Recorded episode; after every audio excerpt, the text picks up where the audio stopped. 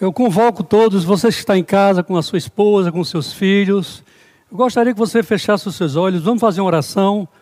Orar mais uma vez. Pai, no nome de Jesus, nós estamos aqui na tua presença com um único propósito: sermos abençoados para abençoar essas pessoas, Pai.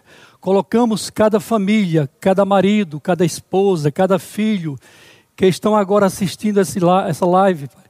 No nome de Jesus, colocamos na tua presença que os seus ouvidos estejam abertos, Senhor, que o seu coração esteja aberto para receber de você aquilo que cada um precisa nesta manhã.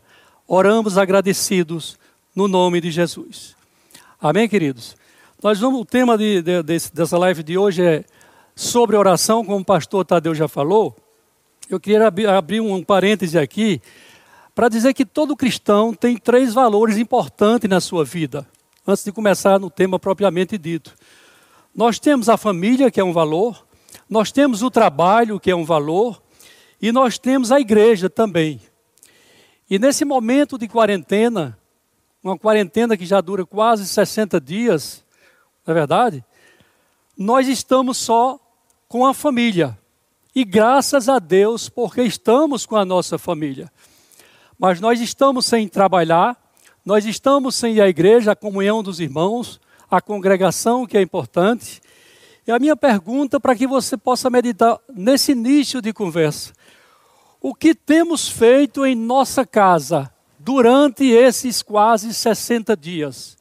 Já que você não está trabalhando, a maioria não está trabalhando, não está indo à igreja, então eu dá-me a entender que todo esse tempo deveria ser, ser centralizado para a família. Eu não sei se você tem feito isso. Eu não sei como se encontra o seu emocional, porque nós fomos feitos também para trabalhar, estamos sem trabalhar. E é possível que você até tenha hora que tenha entristecido um pouco. É normal. Mas nós, como filhos de Deus, nós temos uma arma, queridos, que é a oração, que é a palavra de Deus, que nos restaura, que nos anima, que nos alegra, que nos dá, nos dá um sentido de vida. Amém? Então eu queria convocar você a abrir a sua Bíblia lá em 2 Crônicas. É um texto bem conhecido, mas que nós vamos ver algumas coisas importantes desse texto. 2 Crônicas, capítulo 7, a partir do verso 11. 2 Crônicas, capítulo 7, a partir do verso 11. É importante a gente entender também que tem algumas orações que serão respondidas por Deus. Mas tem oração que Deus não vai responder. Tem oração que a gente pede, e lá em Tiago fala: pedis e não recebeis, porque pedis maus. E tem outras orações que você até pede, acha até que é seria o ideal Deus responder, mas às vezes Deus não responde. Então é importante a gente, nesse tema de oração, saber como orar, para não ficar muitas vezes frustrado, porque orei tanto, passei tanto tempo orando e nada aconteceu existem algumas coisas importantes para que eu saiba, como crente, como cristão, de que eu preciso alinhar a minha vida com a palavra, para que as, as minhas orações elas cheguem aos ouvidos de Deus e Ele possa atender aqueles pedidos. Lá em 2 Crônicas 7, capítulo 7, a partir do verso 11, diz o seguinte: Quando Salomão acabou de construir o templo do Senhor e o palácio real, executando bem tudo o que pretendia realizar no seu templo do Senhor e em seu próprio palácio, o Senhor lhe apareceu de noite e disse: Ouvi a sua oração. Quem não gostaria de ouvir de Deus? Faustino, ouvi a tua oração. Perilo, ouvi a tua oração. Francisco, ouvi a tua oração. Você voltando um pouco ao texto, ele faz uma observação que às vezes a gente nem percebe. Voltando ao versículo 11, diz a palavra, a segunda parte, executando tudo muito bem. Salomão fez a parte dele, construiu o templo com excelência, com cuidado, com zelo. E na hora que ele conclui o templo, Deus faz essa observação. É preciso que eu faça a minha parte, para que a minha oração chegue a ser atendida por Deus. E ele continua o texto: Ouvi a sua oração e escolhi esse lugar para mim, como um templo para sacrifícios. Se eu fechar o céu para que não chova, ou mandar que os gafanhotos devorem o país sobre o meu povo, enviar uma praga. Deus está dizendo: se eu fizesse isso, se chegasse ao ponto de eu fazer isso.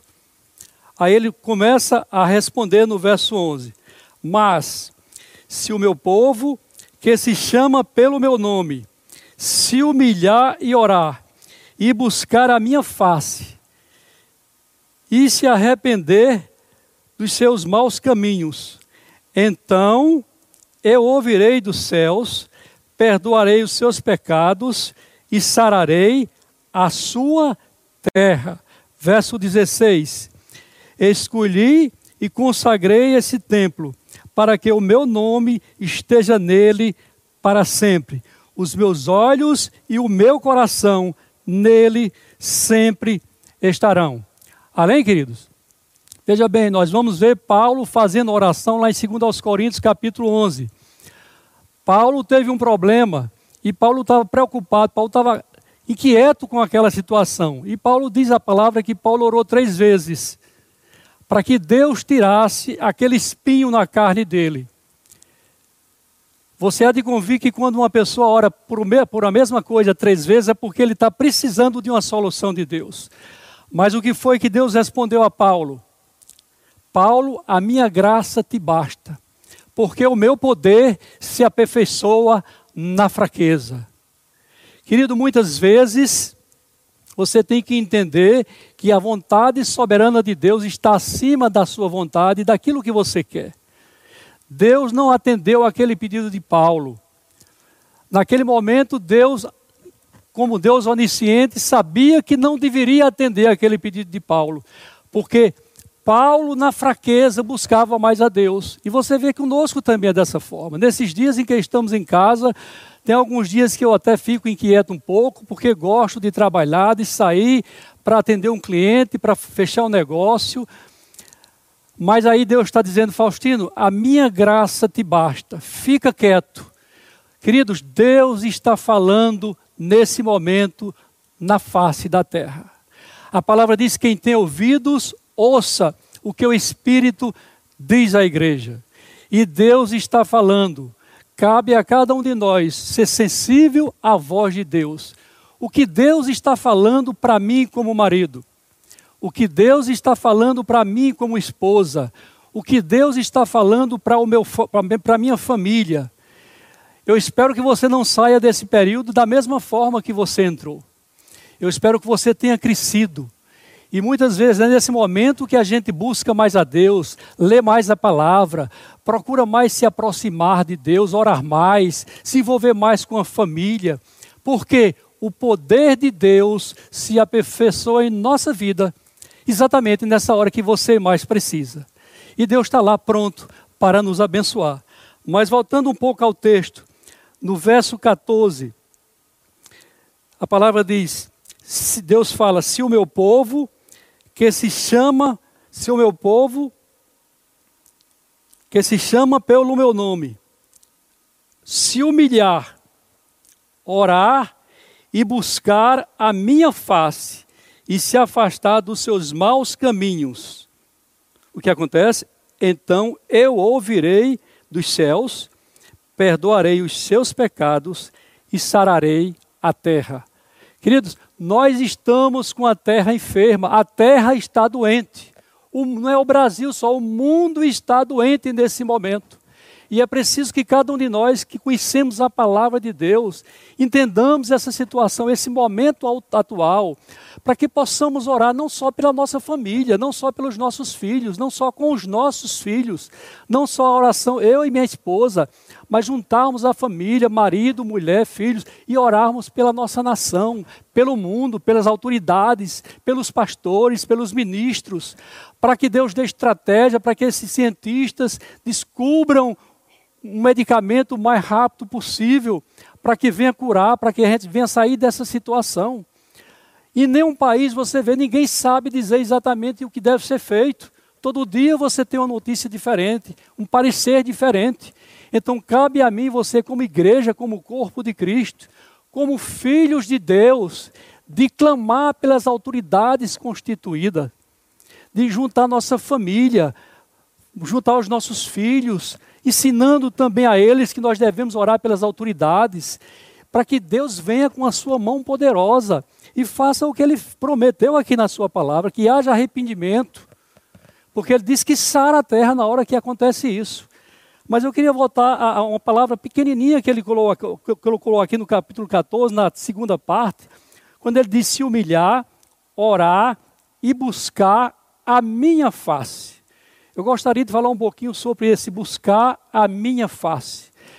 Você sabe, eu não sei se tinha alguma máquina dar um zoom aqui para mim, que quanto mais eu me aproximo de Deus, mais eu busco a face do Senhor, mais eu vejo a face do Senhor. Quanto mais eu estou distante de uma pessoa, menos eu vejo bem a face daquela pessoa.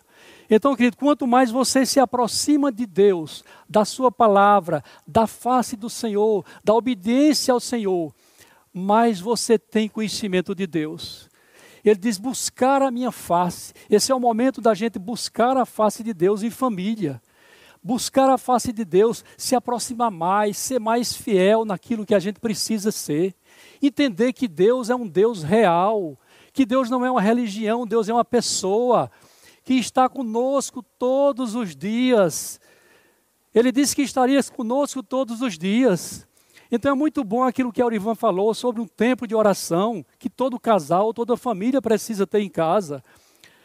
Mas eu tenho um conceito bem meu esse, que eu acho que já que Deus está comigo todos os dias, que Ele garanta em Sua palavra, todos os dias são 24 horas por dia, querido. Eu respiro todos os dias, 24 horas por dia, sem parar. Então, Deus tem que estar na, no meu coração, na minha boca, 24 horas por dia. Eu não vou esperar à noite um culto da noite, ou de manhã quando eu me acordo para louvar ao Senhor. Eu estou no carro e estou, Senhor, obrigado, Pai. Obrigado pelo dia, pela família, pelo filho. Obrigado pela empresa, obrigado pelos pastores. Obrigado porque você é bom. Eu estou no banheiro tomando banho e estou ação de gratidão. Obrigado, Senhor, pela vida, pelo ar que respiro, por esse dia, pela minha esposa, pela igreja, pelos amigos, pelos meus filhos, pela tua palavra, pelo teu Espírito Santo que você botou dentro de mim, pelos teus anjos que estão ao meu redor cuidando de mim. Essa é minha oração constantemente. Estou tomando banho, andando, dirigindo. Na hora que eu me lembro, eu estou orando a Deus. E aí tem aquele momento, é claro, que você ora de uma forma mais específica. Mas eu quero trazer para vocês, maridos e esposas, que você faça da sua vida uma vida de oração. Não só um momento de oração, mas uma vida inteira de oração, porque Deus é digno de toda adoração. Deus é digno de todo louvor. E Deus espera isso de cada um de nós. Então, nesses dias que estamos em família, nós temos reunido a família, eu tenho orado sozinho, minha esposa tem orado sozinho, nós temos clamado a Deus, orando pelas autoridades, os nossos filhos, a gente assim, junto com os nossos filhos, genros, nora, clama a Deus para que a gente saia desse momento fortalecido, enriquecido. A família cresceu, a família progrediu, a família cresceu mais em Deus. E nós, queridos, é preciso que a gente, como igreja, entenda isso nós, como igreja do Senhor aqui na terra, nós somos a razão desse mundo ainda estar existindo. Nós estamos sustentando esse mundo com as nossas orações, com a palavra de Deus. Isso cabe a cada marido, a cada esposa. Fazer isso, lutar por isso, muitas vezes a sua alma não está querendo, mas você tem que falar muitas vezes com a sua alma, como Davi falou: porque estás abatido, ó minha alma, por que estás abatida? Espera em Deus, mesmo que você não queira louvar, eu ainda o louvarei. Eu ainda o louvarei. É uma posição, é uma atitude que você toma. Nós vamos ver lá no livro de Jó, é? porque Jó teve aquele resultado final do capítulo 42, quando a Bíblia diz que Deus mudou o cativeiro de Jó, quando Jó passou a orar pelos seus amigos. Lá no capítulo 1 de Jó, verso 1, Deus diz: Homem íntegro, temente a Deus e que se desvia do mal. Querido, quando você está vivendo uma vida íntegra, temente a Deus, está se desviando do mal, a tua oração será respondida por Deus, como a de Jó foi respondida por Deus. Deus é o mesmo. Ele não mudou. A gente vai ver a história do rei, queria concluir com isso. A história do rei Ezequias, homem de Deus, um bom rei, que governou bem Israel durante o seu período, fez o que era correto, fez tudo como Deus esperava dele. Mas de repente o rei Ezequias adoeceu. E aquela doença, eu, eu acredito até que Ezequias já estava um pouco desanimado com aquela situação. Ezequias foi acometido de uma úlcera, diz a palavra de Deus. Mas para Ezequias não ter nenhuma dúvida de que ele não ia ficar bom, Deus mandou o profeta Isaías falar com ele. E que notícia o profeta levou para o rei Ezequias? Diz o, versículo 1 do capítulo 20: naquele, naquele tempo Ezequias ficou doente e quase morreu. O profeta Isaías, filho de Amós, foi visitá-lo e lhe disse: Assim diz o Senhor: Ponha em ordem a tua casa. Mais uma vez, Deus falando para casa, para a família. Ponha em ordem a tua família, porque certamente morrerás e não viverás. Se você recebesse um recado desse vindo de Deus, o que você faria? Você ainda ia interrogar Deus? Você ainda ia falar com Deus? Quem foi que deu o recado? Uma, uma das pessoas mais íntimas de Ezequias, Isaías.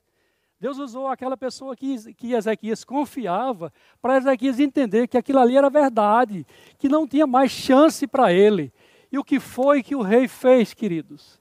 É muitas vezes o que a gente precisa fazer, ter ousadia.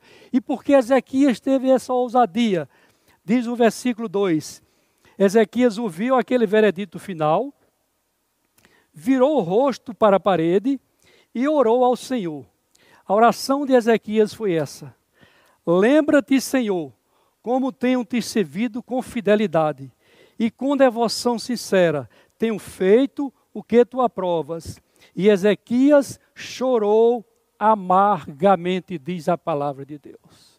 E o que foi que aconteceu após Ezequias ter essa conversa com Deus, orar, falar com Deus, cara a cara com Deus? Que ousadias, queridos. Você, eu não teria essa coragem, sou muito sincero a vocês.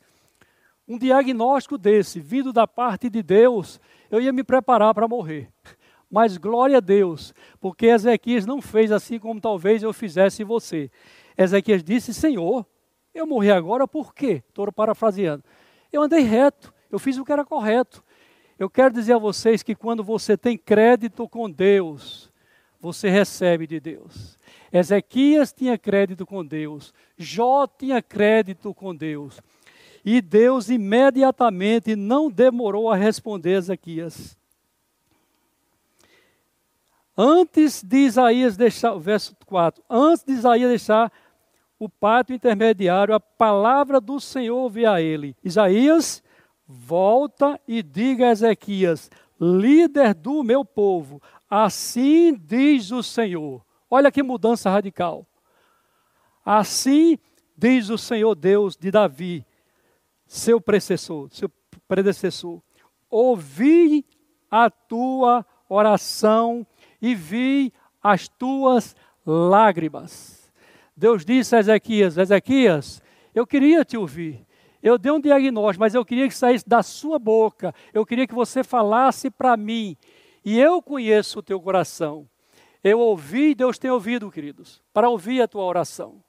Deus tem ouvido, mulher, para ouvir a sua oração pelo seu esposo, que você tem feito há tanto tempo, pelo seu marido, por aquele filho que você não sabe mais o que fazer. Deus está dizendo para você nessa manhã: eu estou ouvindo a tua oração. E no momento oportuno eu vou satisfazer o desejo do teu coração. E concluindo, queridos, Deus diz: daqui a três dias você se prepara que você vai para o templo. Você vai louvar, você vai orar, estou parafraseando. E o que é que Ezequias fez? Ezequias queria mais de Deus. Tudo bem. Eu, o que mais Ezequias queria? Que era ficar bom para ir para o templo. Que você vai ler o texto e você vai entender isso. O prazer de Ezequias não era só de viver, mas era de estar no templo, na presença do Senhor. E ele chega pro, no verso 8, Ezequias havia perguntado a Isaías: Qual será o sinal que o Senhor me curará e de que hoje há três dias subirei ao templo? Vocês estão entendendo aqui que o, prazer dele era voltar, ficar bom para voltar para o templo, para adorar a Deus, para louvar o seu nome, para pregar a palavra. Isaías respondeu no verso 9: O sinal de que o Senhor vai cumprir o que prometeu é este: Você prefere que a sombra avance ou recue 10 graus na escadaria? Essa escadaria aqui é a escadaria do rei Acais. Repara que pergunta. Isaías agora volta a pergunta para Ezequias. Ezequias tem duas opções. Se você quer um sinal, você quer que esse sinal seja o sol avançando ou o sol recuando? Olha o que, olha o que Ezequias responde. Disse Ezequias: Como é fácil a sombra avançar os degraus, prefiro que ela recue 10 graus. É muito ousadia desse homem, né? Está curado, Deus promete que vai ao templo, ele agora quer, eu quero uma prova de que Deus vai me curar. Eu quero uma prova de que Deus realmente vai fazer essa obra. E o que aconteceu? Aí agora a palavra ficou com, com o profeta, Isaías. E aqui diz a palavra, então, verso 11, então o profeta Isaías clamou ao Senhor, e este fez a sombra recuar os dez graus que, a vida, que havia descido na escadaria do rei Acais. Amém, queridos? Olha o que Deus faz para atender um pedido de um filho dele. Olha o que Deus fez, mexeu com o mar, abriu o mar para que o povo dele passasse. Deus foi para dentro de uma fornalha queimando e não deixou aquele jovem se queimar. Deus mexeu aqui com o sol atrasando 10 graus. Você sabe o que é isso, querido? Atrasar 10 graus do sol para atender a um pedido de um filho. Querido, Deus faz o que for possível a Ele para atender o teu pedido, quando a sua vida, quando a sua casa, quando a sua família está em linha com a sua palavra. Creia nessa palavra. Faça a sua parte. Jamais Deus vai deixar de fazer a parte dele. Eu gostaria de convidar o Ivan, nós vamos fazer uma oração final. E eu gostaria que você que está em casa, se você está com seu esposo, com seus filhos, se você quiser, você pode dar as mãos e nós vamos fazer uma oração especificamente pelas famílias. Saia melhor nesse período do seu lar. Quando você sair dessa quarentena, não seja mais as mesmas pessoas, não seja mais a mesma família. Tenha crescido em Deus. Amém. Pai, te louvamos, te agradecemos pela tua palavra que nos instrui acerca de todas as coisas. Pai, eu oro por cada família que está nos assistindo nessa hora. Espírito Santo de Deus, Assiste cada uma delas com teu poder, com a tua força. Derrama sobre essas famílias agora espírito de fortaleza, óleo de alegria, veste de louvor, ao invés de um espírito angustiado. Tu és soberano, Aleluia. Pai. A tua palavra diz que a tenda do justo florescerá. Declaramos em nome de Jesus que cada família está florescendo. Aleluia. Que cada família vai florescer Aleluia. para honrar e para glorificar Glória o teu nome. Eu declaro shalom. Amém. Paz em cada casa. Amém. Em nome de Jesus. Aleluia.